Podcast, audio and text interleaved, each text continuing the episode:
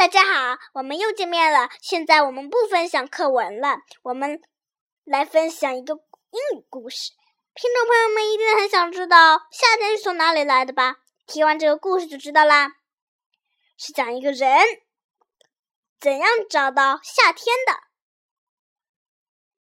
经历了什么东西。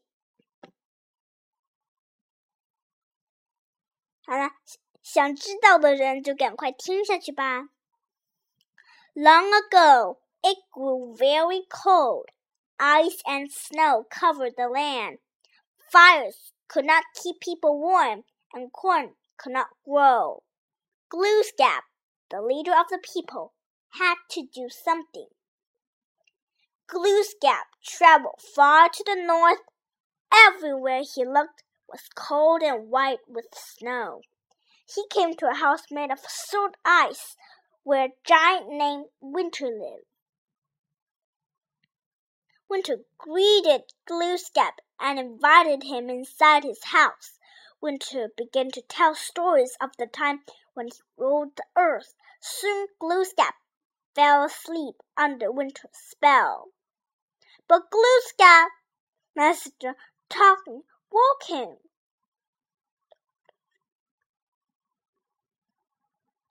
Wake up, Glooskap, said the bird. In the south, you will find a woman who can defeat winter, said Todd. Glooskap traveled far to the south. He came to a land where it was warm and sunny. Grass grew and flowers bloomed in the beautiful land. Glooskap saw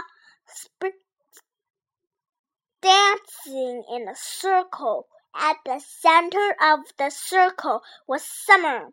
She wore a crown flowers in her long brown hair.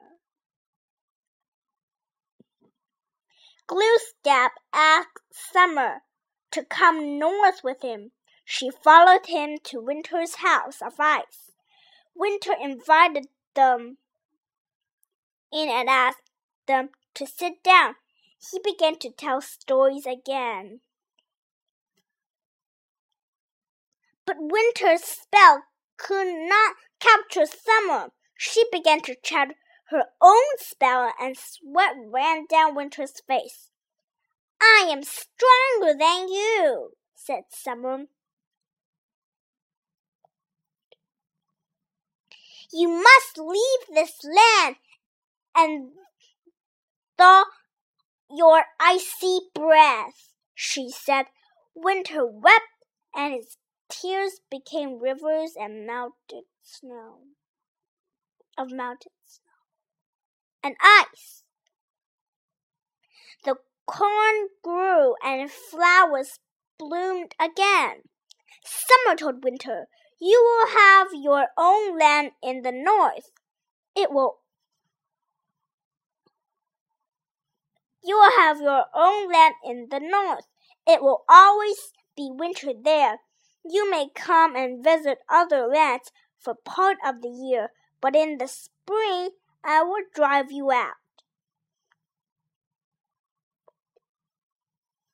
Since that day, winter has ruled for part of the year, but every spring summer drives him away.